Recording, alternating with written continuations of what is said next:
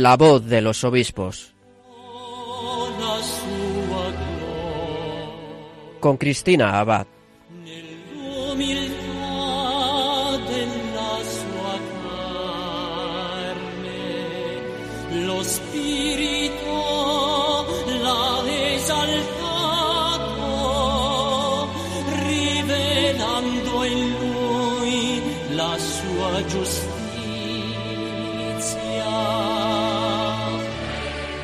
Buenas noches, queridos oyentes de Radio María y feliz año a todos. Desde nuestra emisora les saluda Cristina Abad en este primer programa de La Voz de los Obispos de 2018 y precisamente en un domingo en el que estamos celebrando la fiesta del bautismo del Señor y mientras, como no, nosotros seguimos conociendo mejor a nuestros obispos y participando de sus enseñanzas. Les comunico que esta noche vamos a viajar hasta el norte. Nos vamos a ir a Galicia, donde hablaremos con el obispo de Lugo, Monseñor Alfonso Carrasco Rouco. Él compartirá con nosotros su testimonio y nos acercará a la diócesis que pastorea. Tendremos en nuestra sección de Piscoflases a nuestro colaborador Miquel Bordas para informarnos de las noticias más destacadas de nuestros pastores. Y concluiremos nuestro programa desde el corazón de María. Monseñor Alfonso Carrasco, obispo de Lugo, nos va a acercar al corazón de la Virgen a través de sus palabras. Así que bueno, vamos a ponernos también nosotros en manos de nuestra Madre para comenzar con ella esta emisión de la voz de los obispos.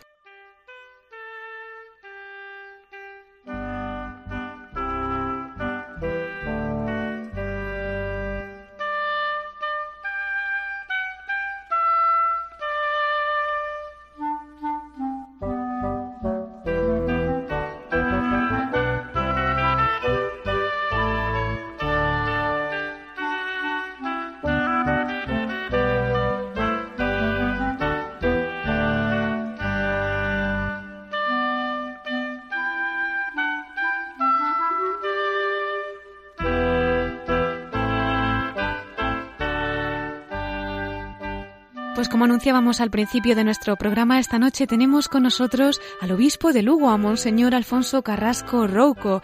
Les comento para que lo conozcan un poquito antes de la entrevista que él nace en Villalba, en Lugo, cursó la enseñanza secundaria en el Seminario de Mondoñedo y los estudios de filosofía en la Pontificia Universidad de Salamanca.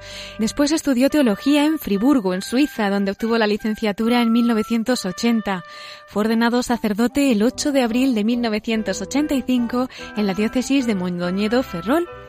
Del 80 al 81 realiza labores de investigación en el Instituto de Derecho Canónico de la Universidad de Múnich. De 1982 al 87 trabajó de profesor asistente de la Cátedra de Moral Fundamental de la Universidad de Friburgo. Además, en 1989 se doctora en Teología en la Universidad de Friburgo. Entre sus cargos pastorales, entre los años 1989 al 91 forma parte del equipo parroquial de Santa María de Cervo, encargado de seis parroquias en la diócesis de Mondoñedo Ferrol donde ejerce también como docente de la Escuela Diocesana de Teología. En 1992 se desplaza a Madrid como profesor agregado de Teología Sistemática del Instituto Teológico San Damaso y se convierte en catedrático en 1996. Este mismo año es nombrado conciliario del Centro de Madrid de la Asociación Católica de Propagandistas. Del 94 al año 2000 ejerce como director del Instituto de Ciencias Religiosas del Centro de Estudios Teológicos San Damaso y vicedecano de la Facultad de Teología de San Damaso de Madrid desde 1998 al 2000.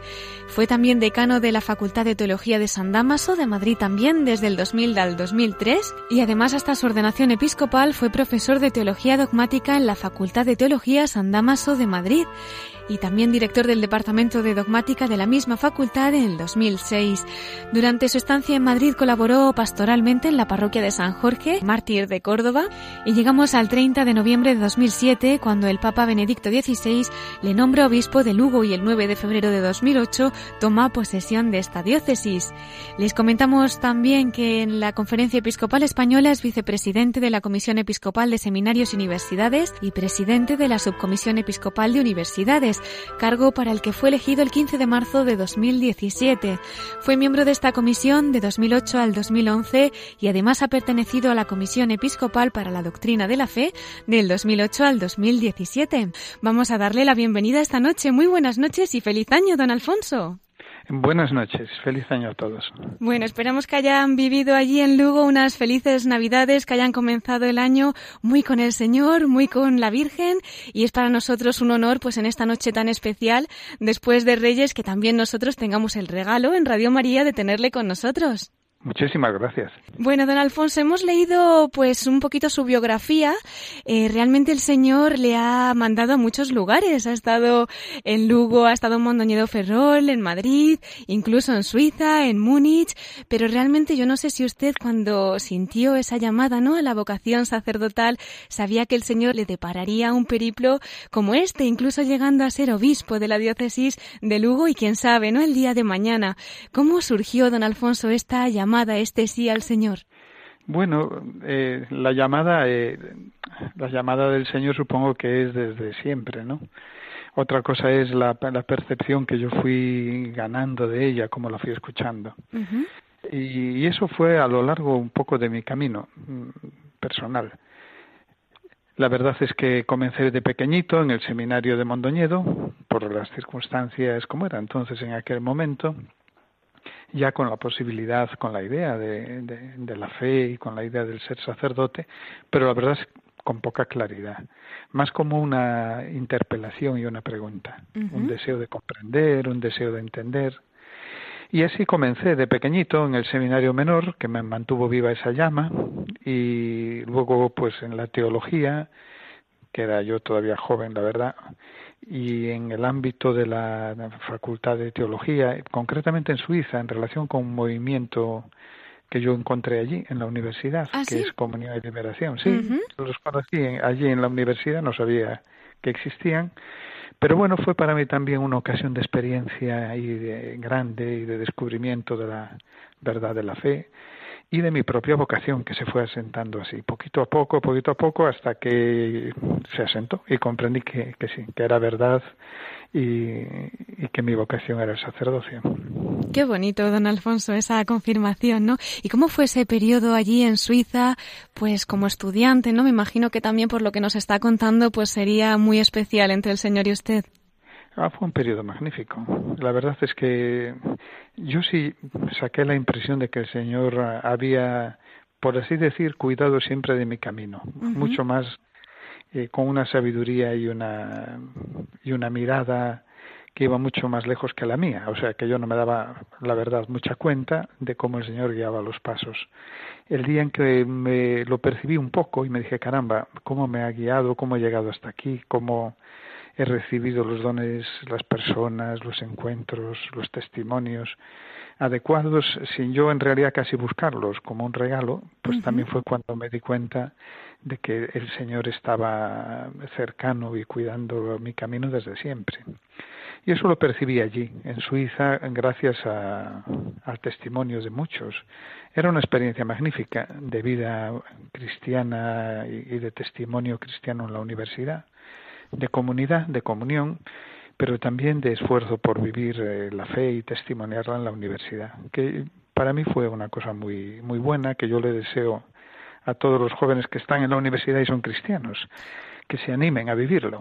Sí, bueno, estuvo de profesor también, no solo como estudiante, ¿no? Allí en Friburgo. Bueno, sí, luego al acabar los estudios, eh, luego estuve allí en la cátedra de Teología Moral unos años de profesor asistente.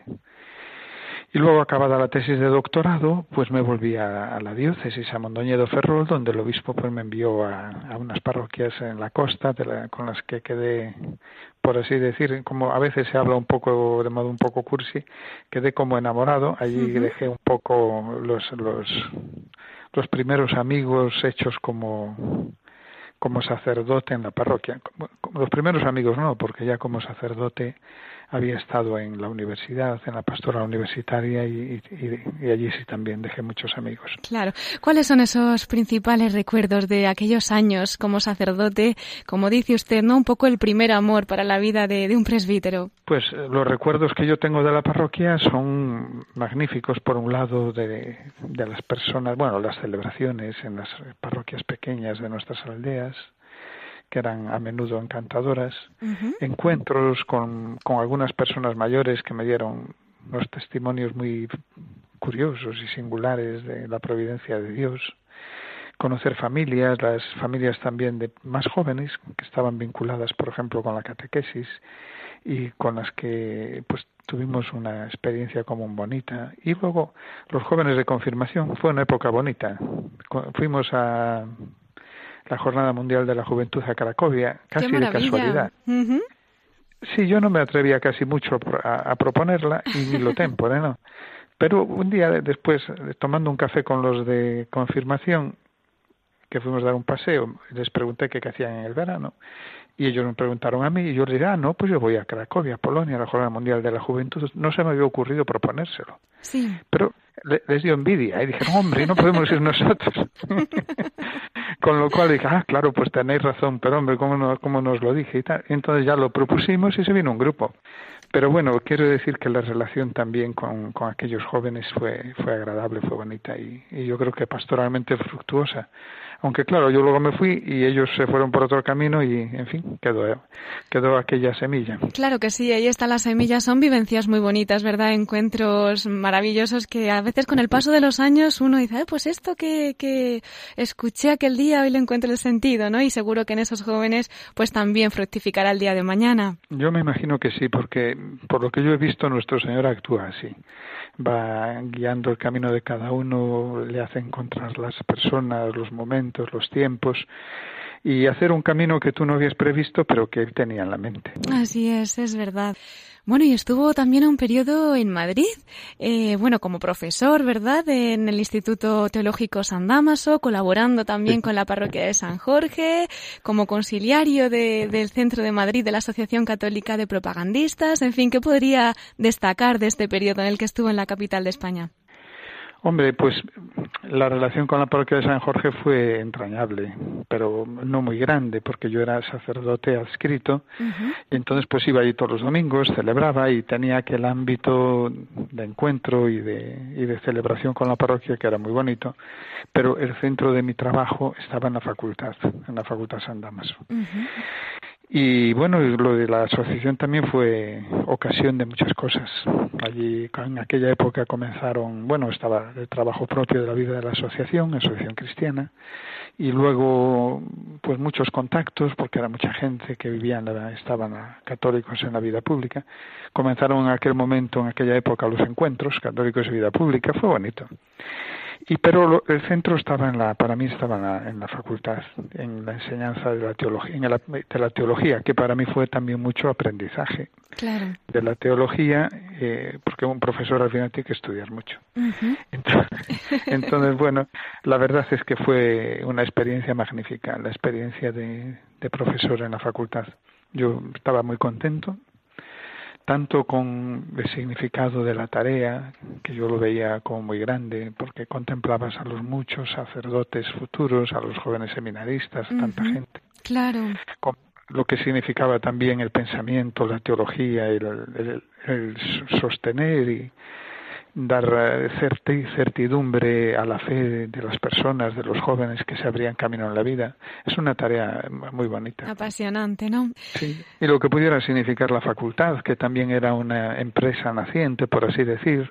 O sea que fue una época verdaderamente llena de, de de contenido y, de trabajo valioso. Claro, parecía que ya le estaba preparando el señor, ¿verdad? Ahora como vicepresidente de la Comisión Episcopal de Seminarios y Universidades, bueno, y presidente de la Subcomisión Episcopal de Universidades también, qué labor. Bueno, pues eso ha sido este reciente, sí, desde este año 2017. Pero bueno, lo que yo pensé es que me había estado preparando el señor para que pudiera después intentar ser obispo, porque llevaba yo allí estudiando, dando de profesor las clases, dando clases, estudiando pues 15 años. 15 años. Y al cabo de los 15 años me dijo el anuncio de parte del Papa que si quería ser obispo se aceptaba ser obispo de Lugo y tal. Con lo cual yo me quedé pensando, he tenido 15 años para, para estudiar, para entender, para hacer un camino. Quién sabe si lo habré hecho bien, supongo que no. Pero bueno. Seguro que sí. habré, si habré aprovechado el tiempo que Dios me daba, que no sabía yo que todavía había esa etapa en mi vida. Sí. Y, pero sí lo pensé. Dije, bueno, pues ha sido un tiempo en el cual seguramente pues he, podido preparar. Eh, y hubiera debido preparar las en fin, los, con las, las reservas espirituales, las bases espirituales de un ministerio como el episcopal, que es muy grande, claro. Claro que sí. ¿Cuál fue su primera reacción, don Alfonso, cuando aquel 30 de noviembre de 2007 el Papa Benedicto XVI le nombró obispo de Lugo? Luego ya tomaría posesión en 2008, el 9 de febrero, ¿no? ¿Qué es lo que sintió en ese primer momento? Pues eh, a mí, cuando el anuncio en nombre del Papa me preguntó si aceptaba el nombramiento, que yo casi le veía que tenía miedo que dijera que no. Pues, pues eh, no, yo que sentí nada, yo lo, lo vi como pues un gesto más, una continuidad en, en, el, en la en la llamada del Señor. Yo dije, siempre me ha acompañado, me ha ido haciendo un camino en la vida. Yo le dije que sí, ya definitivamente antes, no le voy a decir ahora que no. Y entonces no, lo pensé. Un sí como el de la Virgen, ¿verdad? sí, al, final estaba ya dado y entonces pues dijo, bueno, pues el sí ya lo he dado hace tiempo. Claro. Acérquenos un poquito a su diócesis, a esa tierra que pastorea, cómo son las parroquias, el clero, las realidades eclesiales, en fin, que nuestros oyentes de España o de otros lugares del mundo podamos también viajar esta noche, aunque sea muy brevemente, a esa diócesis de Lugo. Bueno, pues la diócesis de Lugo sorprenderá a quien se acerque. Yo tampoco la conocía bien y es muy rica, muy variada y muy antigua, es antiquísima. Es quizá de las más antiguas de España, eh, de Galicia ciertamente la primera y la tradición pues no se sabe a cuándo se remonta. Aquí los, los lucenses orgullosos de, de, su historia piensan desde antiguo que se remonta a Santiago, que sí, cuando vino Santiago a Galicia, claro, la ciudad de Santiago no existía y la, la, ciudad que existía era Lugo. Entonces dicen que donde vino a predicar fue a Lugo y dejó aquí la primera comunidad. Bueno, es una iglesia muy antigua. Está extendida por todo, por buena parte del territorio, tiene parroquias en, bueno, la mayoría en la provincia de Lugo, pero muchas en la, en la de Pontevedra, también en, en, la de La Coruña, algunas incluso pocas, bueno, poquitas en Orense y está como muy extendida, tiene muchísimo territorio rural, somos muchísimas parroquias, 1138 me parece. Impresionante. Que somos la es la única cosa en la que la diócesis de Lugo es la primera de España, en el número de La primera de España en parroquias, que quede claro. sí, y son, muchas, claro, muchas son la gran mayoría son rurales y muchas ahora están muy empequeñecidas porque ha disminuido mucho la población y las parroquias de montaña y parroquias rurales un poco, bueno, hay algunas que son muy pequeñas. Pero bueno, hay, también, tienen una tradición enorme, son muy antiguas, son, han, han conformado la identidad de este pueblo desde tiempos inmemoriales. Yo ya les digo a veces, esto seguro que viene de los visigodos, esta distribución parroquial. Pero bueno, que lo mismo es verdad y literal, ¿eh? Claro. y entonces, claro, es, es un poco lo que ha dado la, la identidad eh, más profunda, espiritual y cultural a, a esta tierra, a este pueblo, está, y se ve en esta red de parroquias tan grande. Y están ahí muchas iglesias antiguas, también románicas, pero parroquias pequeñas en el rural. Luego una tradición muy extraordinaria en Lugo, que es la tradición del Santísimo Sacramento. A la diócesis se le llama la diócesis del Sacramento. Qué bonito. Y a Lugo la, la ciudad del Sacramento porque tenemos una tradición eh, también antiquísima, no se sabe cuándo empezó, de veneración y adoración al Santísimo Sacramento en el altar mayor de la catedral. Qué preciosidad. Pero bueno, que es una cosa que no se sabe de sus inicios. O sea, el altar mayor de la catedral, el antiguo, lo hubo que mover cuando el terremoto de Lisboa y era un altar del siglo creo que XV o XVI y ya tenía el sitio para la, para la exposición del Santísimo con lo cual eh, no se sabe desde cuándo está la exposición perenne en el altar mayor, pero a lo mejor hace 800 años o por ahí.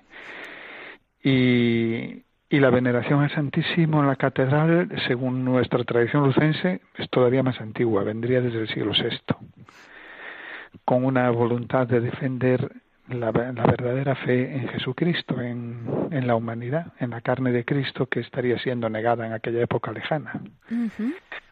y entonces, bueno, que dicen que habría habido un concilio pequeño de los obispos gallegos que decidieron poner en el altar mayor de la iglesia más importante de Galicia un símbolo de la verdadera fe. Ah, sí. Y, pusieron el Santísimo, bueno, una veneración a la Eucaristía, que no sabemos exactamente en qué forma sería en aquellos siglos, en el centro del altar mayor de la Catedral de Lugo. Y a mí lo que más me gusta es pensar que la pusieron como para educar como signo de la verdadera fe en Cristo.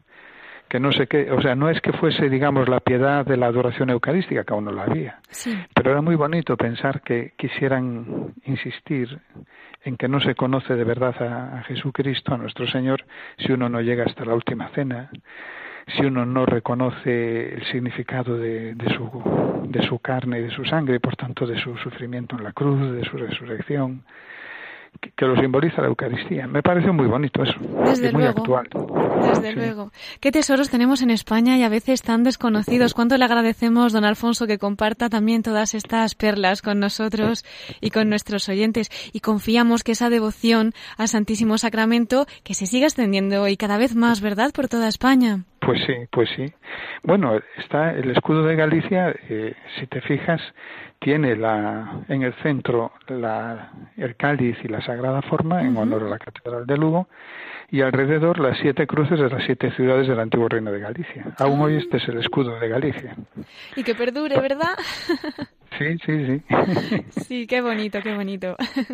Bueno, y así es nuestra diócesis. Pues rural tiene algunas villas muy bonitas con, que quedan verdaderas ciudades como Monforte, con tesoros de, vida cristiana y de, y de arte también pues importantes. Tiene zonas preciosas de montaña, tiene otras zonas preciosas de, de ribeira que aquí llaman la ribeira sacra, que son las son las riberas de los grandes ríos Miño y Sil que hacen unos paisajes fantásticos con cultivos de la vid, que fueron siempre muy muy religiosas, zonas muy muy vinculadas con el monacato, con y le llaman por eso también Ribeira Sacra, con todo un mundo medieval que ha dejado sus testimonios, sobre todo en las edificaciones. O sea, es una diócesis que ya digo sorprendería a uno que se acercase a conocerla. Pues nada, invitamos a todos los que nos estén escuchando. A mí me están entrando ganas también de conocerla, de ir para allá. bueno, tenemos un super santuario mariano, que por cierto este año tiene un año mariano, un año jubilar que se llama el santuario de la Nuestra Señora de, Ocorpiño. De Ocorpiño. Está, sí, está cerca del, eh, está en la provincia de Pontevedra, cerca de Lalín. Sí.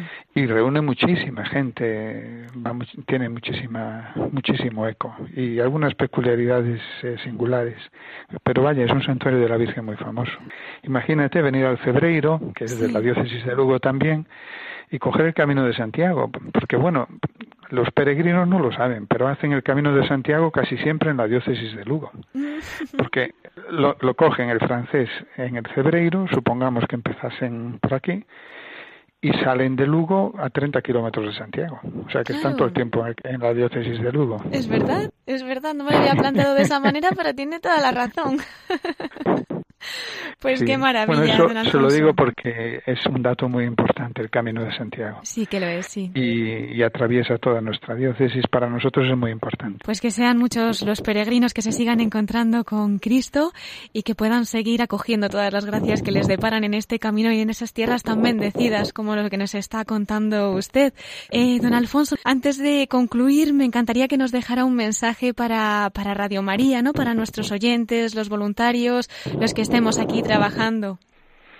Bueno, pues ya que os llamáis Radio María, yo os diría eh, que no tuvieseis ninguna duda de que permaneciendo cerca de María se conserva la fe más verdadera y el corazón también más, más verdadero, con un sí semejante al suyo. Y que, bueno, contra todas las apariencias o las objeciones, que vale la pena permanecer cerca de la Virgen. Pues muchísimas gracias, don Alfonso. Nos acogemos a sus oraciones para que podamos seguir llegando a cabo esta obra, como dice, con el corazón de la Virgen. Y hablando de corazones, quería pedirle un último favor y es si podemos contar con su testimonio para nuestra sección final de la voz de los obispos desde el corazón de María. Sí, gracias. Pues hasta dentro de unos minutos entonces. Muchísimas gracias, don Alfonso Carrasco, obispo de Lugo.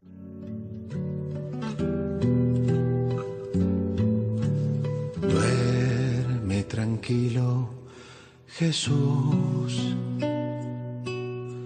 Me quedaré siempre aquí,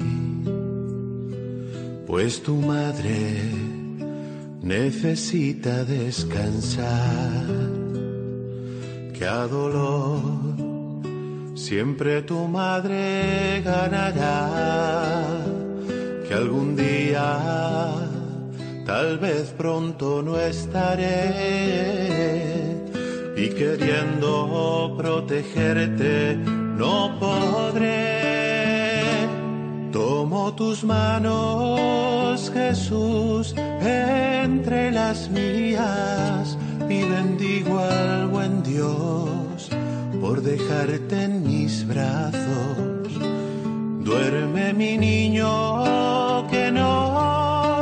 soltaré, pues nunca imaginé poder quererte tanto.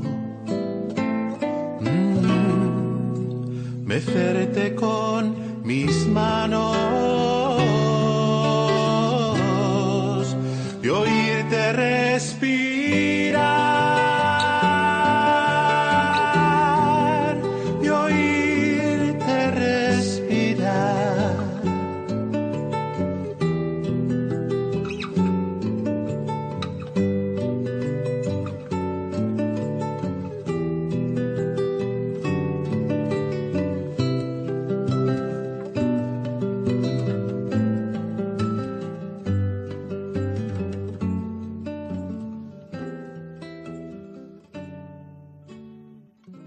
Estás escuchando La voz de los obispos con Cristina Abad, Radio María.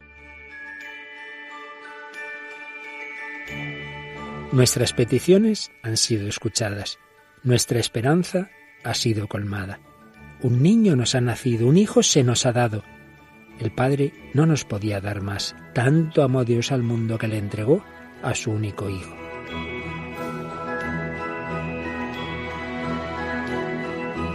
Radio María transmite esa buena noticia que el ángel anunció a los pastores. Os ha nacido un Salvador, el Mesías, el Señor. Gratis la hemos recibido, gratis queremos compartirla y decir a cada persona, también para ti ha nacido Jesús, es tu Salvador, te quiere sacar de tu desesperanza, de tu tristeza, de tus esclavitudes, de tu egoísmo, de tus situaciones de muerte. Para poder hacerlo necesitamos tu ayuda en esta campaña, tu oración, voluntariado y donativos. Puedes informarte de cómo colaborar llamando al 902-500-518 o entrando en nuestra página web radiomaria.es. Así podremos llegar a todos los hombres y decirles de corazón, feliz año nuevo.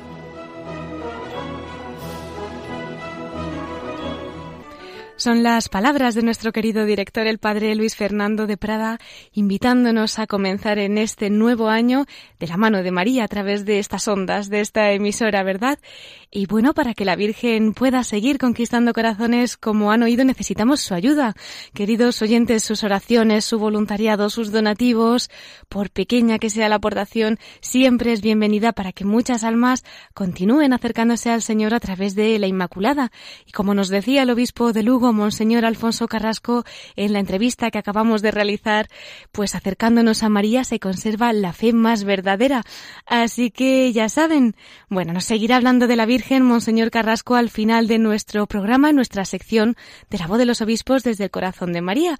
Así que no se lo pierdan. Y ahora vamos a pasar ya a nuestros episcoflases, vamos a hacernos eco de las noticias más destacadas de nuestros pelados con Miquel Bordas.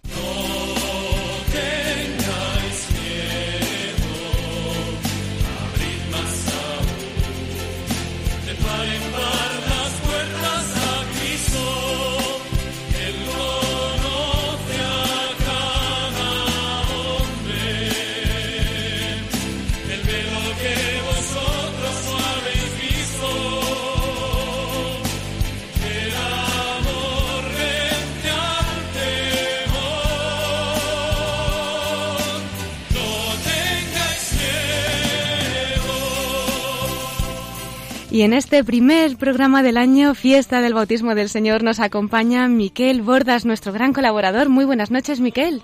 Muy buenas noches, Cristina, y muy feliz año del Señor a ti y a todos nuestros oyentes.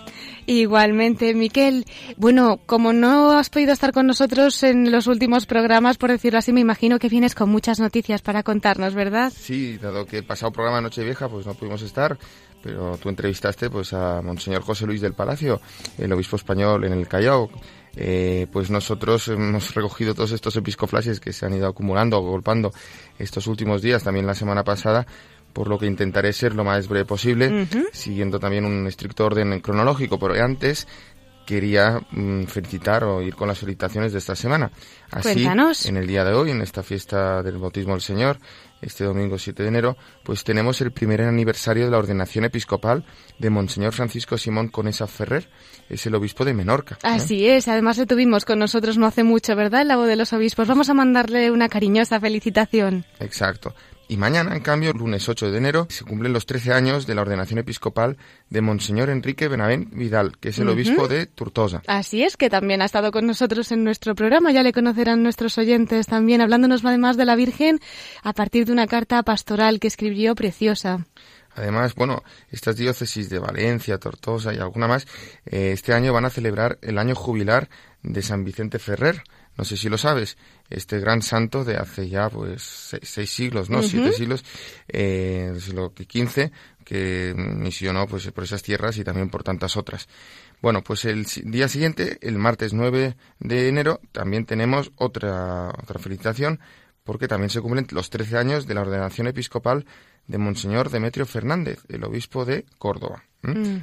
Y por último, el próximo sábado 13 de enero, se cumplen también los 17 años de ordenación episcopal del obispo auxiliar de Valencia, Monseñor Esteban Escudero. Pues que de felicitaciones, una semana completa para que oremos, para que recemos por nuestros obispos y bueno, pues que también la Virgen tenga en cuenta todas sus intenciones, especialmente en estos aniversarios tan señalados. Exacto, que les cuide mucho en su ministerio pastoral. Y bueno, ahora ya seguimos con los episcoflashes, porque la semana pasada, pues, en concreto el 27 de diciembre, justo después de Navidad, se hizo público pues que en el boletín de la Santa Sede que se incluían los nombramientos que el Santo Padre Francisco ha hecho eh, de algunos cardenales para las diversas congregaciones y dicasterios de la curia romana. Y nosotros lo traemos aquí porque entre los nombramientos figura el cardenal Omeya, el arzobispo de Barcelona, que ha sido renovado como miembro de la congregación para los obispos y además nombrado miembro, ahora como miembro de forma nueva, no se le renueva, es, es, el primer nombramiento, miembro del Tribunal Supremo de la Asignatura Apostólica. Y por otro lado, el cardenal Osoro, don Carlos Osoro, arzobispo de Madrid, ha sido designado como miembro de la Congregación para la Educación Católica. Pues bueno, se unen esos cometidos a su función aquí en España, que precisamente pues ahora eh, van a necesitar más ayuda. Ya en septiembre se consagraron dos obispos auxiliares para Barcelona y ahora en cambio pues quien necesita ayuda es el arzobispo de Madrid, el cardenal Osoro, porque el viernes 29 de diciembre, dos días después, se hizo público el nombramiento para la diócesis de Madrid de tres nuevos obispos auxiliares. Nada más y nada menos. En las personas de los sacerdotes de esta archidiócesis de Madrid, don José Cobo, don Santos Montoya y don Jesús Vidal estos tres sacerdotes se unen eh, en el momento que vayan a ser consagrados obispos auxiliares al actual obispo auxiliar de la sede matridense, Monseñor Juan Antonio Martínez Camino, eh, con lo cual Madrid eh, pasa a tener cuatro obispos auxiliares. Al servicio de esta archidiócesis, pues capitaneada, de la cual es el titular don Carlos Osoro, el cardenal. Qué alegría, pues vamos a mandarles también desde aquí una felicitación y nuestra oración por ellos. Simplemente, pues también quería, pues sucintamente traer el perfil de estos futuros obispos eh, auxiliares de la Archidiócesis de Madrid. Así, don José Cobo es en la actualidad el vicario de la Vicaría Segunda de Madrid y se le ha asignado la sede titular de Beatia. Por otro lado, don Santos Montoya es párroco de la parroquia de Madrid, de Beata María Ana de Jesús, y también le ha sido asignada la sede titular de Horta. Y por fin, don Jesús Vidal es rector del Seminario Conciliar de Madrid y le ha sido asignada la sede titular de Elepla. Bueno, y ese mismo eh, viernes 29 de diciembre, antes de terminar el año, también se hizo público en el Boletín de la Santa Sede que el Papa Francisco nombraba al salesiano español don Cristóbal López Romero como nuevo arzobispo de la diócesis marroquí de Rabat. Y es que el salesiano español sustituirá a Monseñor Vincent Landel, que es el actual arzobispo de la diócesis marroquí desde el año 2001, que ha presentado su renuncia al cumplir los 75 años. Por tanto, el futuro arzobispo de Rabat conoce Marruecos porque estuvo trabajando ahí ocho años. Fue mm, del año 2003 al 2010 director de la comunidad salesiana del, y del Colegio y Centro de Formación Profesional en Kenitra, en la propia diócesis de Rabat. También durante ese tiempo fue miembro del Consejo Presbiteral y del Consejo Diocesano para la Educación Católica de esta diócesis, con lo cual la conoce bien. Es un salesiano, don Cristóbal López, con mucha experiencia en la animación pastoral y en el gobierno. Por ejemplo, ha sido nombrado provincial en tres ocasiones. Los que le conocen destacan de él su profundo sentido religioso de la Iglesia, su capacidad de trabajo en equipo y de diálogo y su sensibilidad hacia los más necesitados. Padre Cristóbal López Romero tiene actualmente 65 años y nació el 19 de mayo del año 52, 1952, en Vélez Rubio, en la provincia de Almería. Pero pronto su familia se trasladó a Badalona, en Cataluña, donde estudió con los salesianos y manifestó su deseo de ser religioso salesiano. Por ello hizo su primera profesión religiosa en el año 68 en Valencia, en Godelleta, y la profesión perpetua en el año 74 en la propia Barcelona, donde se había criado. Tras los estudios de teología fue ordenado sacerdote en el año 79 en Barcelona. Se diplomó en magisterio, es licenciado en estudios eclesiásticos y también licenciado en ciencias de la información. Durante 11 años estuvo trabajando en el barrio barcelonés de La Verneda. A los 32 años, en el año 84, pide ir de misiones y se le manda a Paraguay, donde pasaría 18 años. Después eh, fue provincial también, eh, donde fue provincial desde el año 94 al año 2000. Por otro lado, del año 2003 al 2011 estuvo destinado, como hemos dicho, en, a Marruecos. Y finalmente eh, es nombrado provincial salesiano de Bolivia hasta el año 2014, cuando vuelve a España, siendo designado provincial de la Inspectoría Salesiana María Auxiliadora, con sede en Sevilla, que abarca todo el sur de España. Bueno, pues a ver qué le depara el Señor, ¿verdad? Ahora en este nuevo destino que ya conoce, como bien nos has dicho, vamos a encomendar muchísimo esta misión y que San Juan Bosco, ¿verdad? El fundador de su orden, pues le acompañe e interceda mucho por esta nueva misión que, que la encomenda el Señor en su ministerio. Sí, porque tendrá ahí en, Rabat pues una pequeña comunidad eh, católica. Claro. Porque efectivamente pues es una tierra con gran mayoría musulmana. Bien, pues seguimos porque ya entrados en este año 2018, este miércoles 3 de enero, la Santa Sede también ha anunciado que el Papa Francisco ha nombrado a Monseñor Ginés Ramón García Beltrán, el actual obispo de Guadix, como obispo de Getafe. Y dado que la de Getafe es una diócesis de reciente creación, se trata solo del tercer ordinario de dicha diócesis y por eso también al mismo tiempo el Santo Padre ha aceptado la renuncia al gobierno pastoral de esta diócesis que ha presentado Monseñor Joaquín María López de Andújar y Cánovas del Castillo, que es el actual obispo, por motivos de edad. Nada, simplemente recordemos que Monseñor García Beltrán nació el 3 de octubre del 1961 en Lorca, en Murcia, mm, pero bueno, era natural del pueblo de Almería, Huercal Overa. En 1979 ingresó en el Seminario Mayor de Almería, que tenía entonces sede en Granada. Fue ordenado sacerdote en 1985. Se licenció en Derecho Canónico por la Pontificia Universidad Gregoriana en, Roma. Y también se especializó en Derecho Matrimonial en la Congregación para el Culto Divino y la Disciplina de los Sacramentos. Pero su ministerio sacerdotal, donde lo desarrolló sobre todo, fue en la diócesis de Almería, hasta que el 3 de diciembre del año 2009 su santidad el Papa Benedicto XVI nombró a Monseñor García Beltrán como obispo de Guadix y eh, fue consagrado obispo justo el 27 de febrero del, año 2010. Además, hoy en día en la Conferencia Episcopal Española es presidente de la Comisión Episcopal de Medios de Comunicación Social desde el año 2014. Y además es conciliario nacional de la Asociación Católica de Propagandistas Insolidum. El 13 de julio de 2016 fue nombrado por el Papa Francisco miembro de la Secretaría para la Comunicación de la Santa Sede. Y por último, podemos reseñar eh, que en la Asamblea de Obispos del Sur de España es el obispo delegado para los medios de comunicación social. Y nuestros oyentes recordarán que tuviste la oportunidad, Cristina, de entrevistarlo a don Ginés el último domingo de octubre del año 2016. Así es, pues qué alegría. Desde luego le recibimos con gran cariño, ya lo tenemos un poquito más cerca, don Ginés García. Y bueno, pues toda nuestra oración para, para estos días tan especiales, esperando esa toma de posesión aquí en la diócesis de Getafe. Y también, bueno, simplemente de lo que es el obispo saliente, Monseñor Joaquín María López de Andújar, pues podemos decir que nació en Madrid en el año 42, 1942, eh, se formó en el Seminario de Madrid y fue ordenado sacerdote el 30 de noviembre de 1968. Es licenciado también en Derecho Civil por la Universidad Complutense.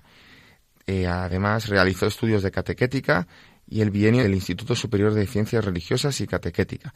Fue nombrado obispo auxiliar de Getafe en el año 2001 y es obispo diocesano de esta diócesis desde el 29 de octubre de 2004 al haber sucedido a Monseñor Francisco Pérez Fernández Golfín, el primer obispo titular de esta diócesis, de nueva creación por el Papa San Juan Pablo II.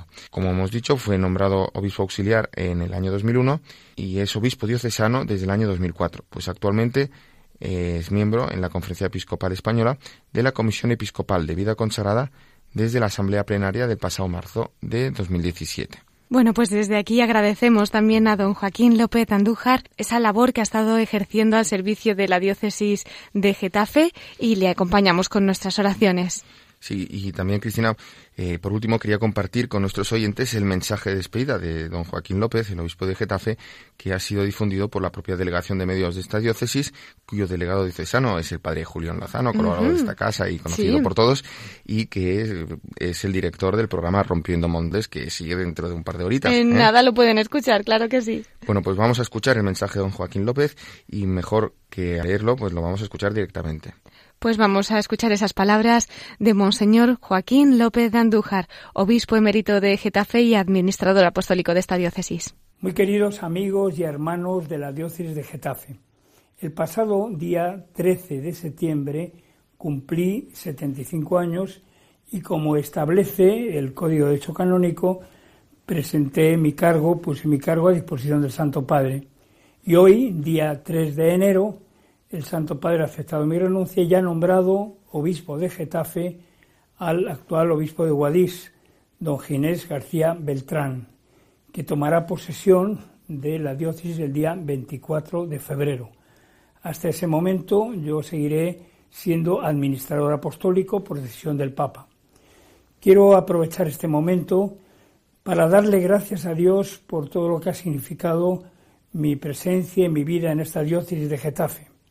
Sabéis que la diócesis comienza el día 12 de octubre del año 1991 y el primer obispo de Getafe me nombró vicario general, fue el primer nombramiento que él hizo. Y a partir de ese momento estuve muy unido a don Francisco, al que recuerdo con un gran afecto y una profunda gratitud, muy unidos los dos, confiando en el Señor, poniendo en marcha esta nueva diócesis. Es verdad que había ya una realidad eclesial muy rica, muy intensa, pero la creación de una nueva diócesis suponía poner en marcha toda una serie de estructuras, de formación, de comunión, de gobierno. Lo fuimos haciendo poco a poco con la ayuda de Dios.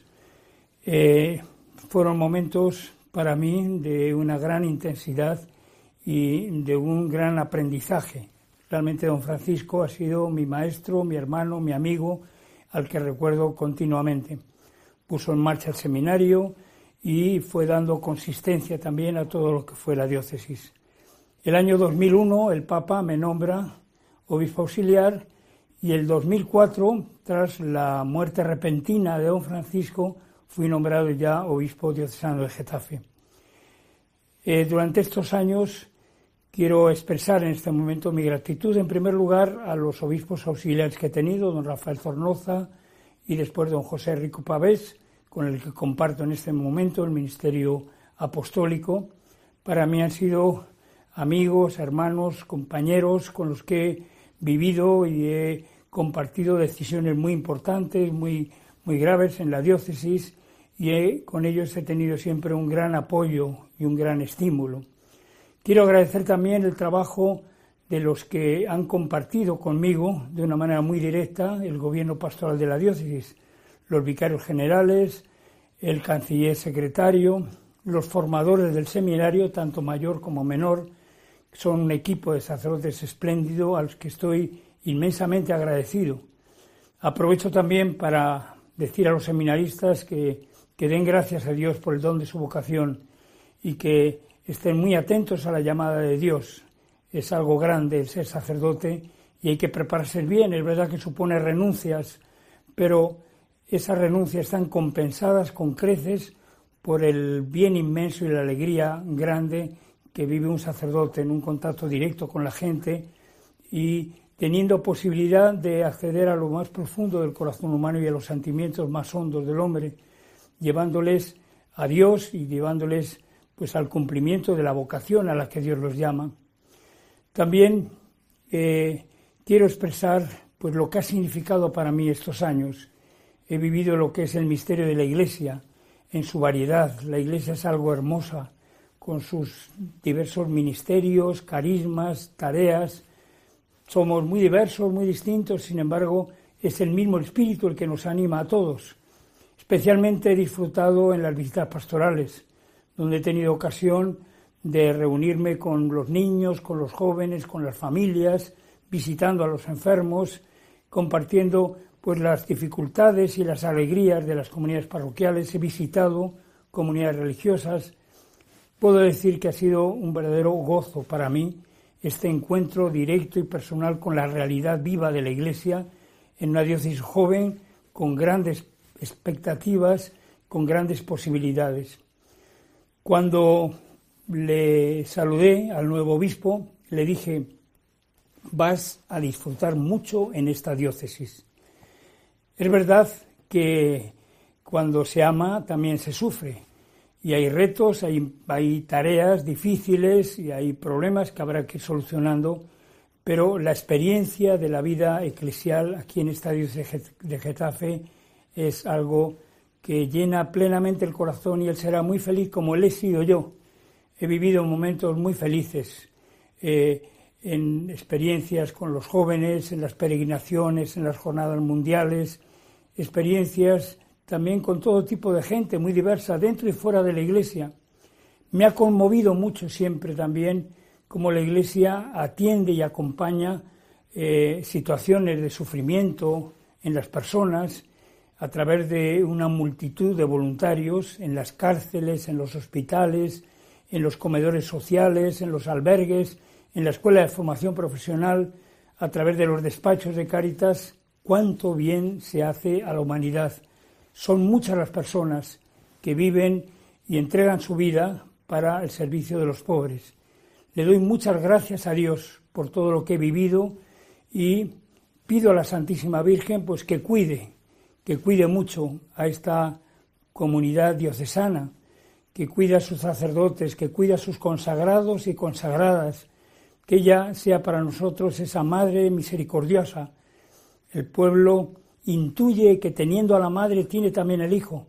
Por eso la devoción a la Virgen está muy arraigada en nuestros pueblos y yo lo he visto, lo he experimentado en muchos momentos, en las coronaciones canónicas, en las fiestas patronales, en muchos momentos, en las peregrinaciones a Guadalupe con los jóvenes, en las vigilias de la Inmaculada, es verdaderamente hermoso ver cómo el pueblo quiere a la Virgen y a través de la Virgen se acerca a Jesús. Ella es la puerta que nos abre el camino para el encuentro con Jesús.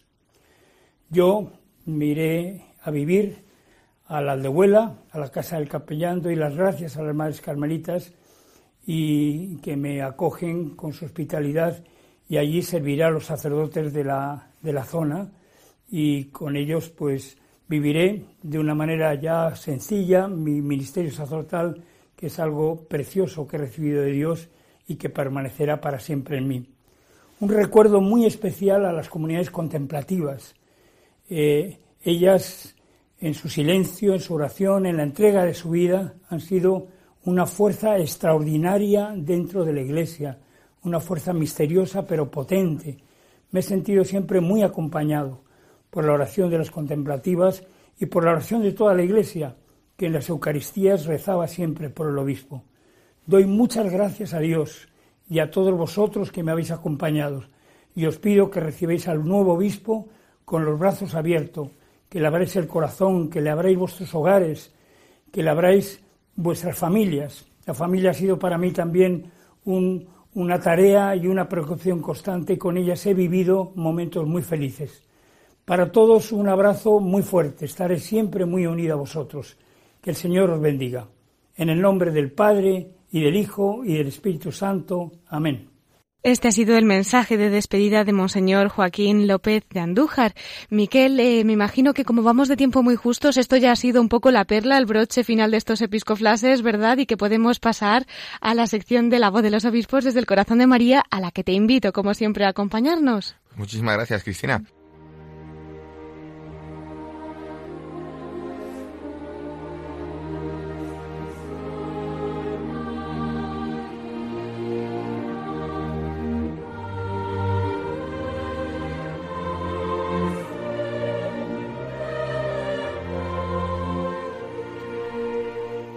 Queridos oyentes, entramos en nuestra sección de la voz de los obispos desde el corazón de María. Hemos tenido al comienzo de nuestro programa al obispo de Lugo, a Monseñor Alfonso Carrasco, y ahora volvemos a despedir nuestra emisión, pues con su testimonio desde el corazón de la Virgen. ¿Qué querría compartir con nosotros, don Alfonso? Bueno, pues eh, yo de la Virgen diría, se pueden decir, claro, tantísimas cosas, pero yo diría dos. Por un lado, que el sí que la Virgen le dio al Señor, que, le, que dio a través del ángel, es el eco del corazón humano más, más verdadero de, de la historia y de la humanidad y que puede resonar en nuestro corazón, porque la Iglesia es como una gran comunión y ella es nuestra madre y el sí de nuestro corazón puede reflejar, está llamado a hacer, eh, por así decir, eco al sí de la Virgen y que es algo que le podemos pedir, que, nuestro corazón también sepa decir que sí. Y la otra cosa que me gusta pensar de la Virgen es cómo ella conoce, conoció y conoce a su Hijo, a Jesús, y es quizá en esto una maestra singular y que la oración a la Virgen, pues yo que sé, el rosario u otras, Claro, es, es una oración perfecta para decirle, como decimos en el credo, que nos haga ver el rostro de su Hijo, que nos permita comprenderlo, que nos permita eh, ser verdaderamente discípulos suyos. Pues con esas preciosas palabras vamos a concluir. Muchísimas gracias, don Alfonso, que podamos ser efectivamente ese eco de la Virgen y vivir pues con sus ojos, con sus oídos, con su corazón todos los acontecimientos de nuestra vida para acercarnos más a Jesús. Y le agradecemos muchísimo que haya compartido esta noche con nosotros. Le esperamos cuando quiera en la voz de los obispos. Aquí tiene su casa y oramos, oramos por su diócesis y por todas sus intenciones. Muchísimas gracias. Es muy importante. Hasta siempre, don Alfonso. Hasta siempre. Gracias. Adiós.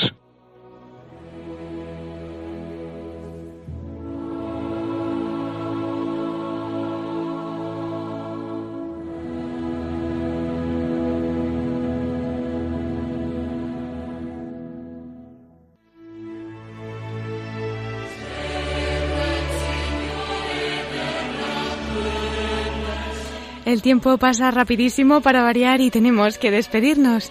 Bueno, les recuerdo como siempre nuestro correo electrónico por si nos quieren escribir, pueden hacerlo a la voz de los obispos radiomaria.es. Si prefieren hacerlo por correo postal, les recordamos también nuestra dirección Paseo de Lanceros número 2, planta primera 28024, Madrid.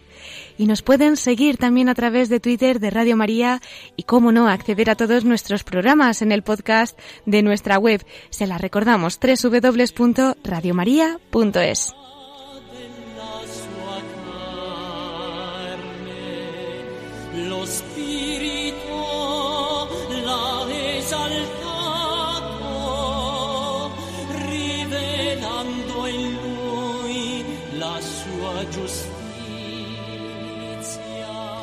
Damos las gracias particularmente al obispo de Lugo, a Monseñor Alfonso Carrasco Rouco, que ha compartido esta noche con nosotros su testimonio. A Miquel Bordas también por informarnos de las noticias de nuestros prelados y muchas gracias a todos ustedes que un domingo más han estado con nosotros escuchando las voces y las noticias de nuestros obispos. Que tengan una feliz noche y hasta dentro de siete días, si Dios quiere, a las nueve de la noche, a las ocho en Canarias, en la voz de los obispos. Les dejamos con el informativo de Radio María. Que la Virgen les acompañe y que Dios los bendiga.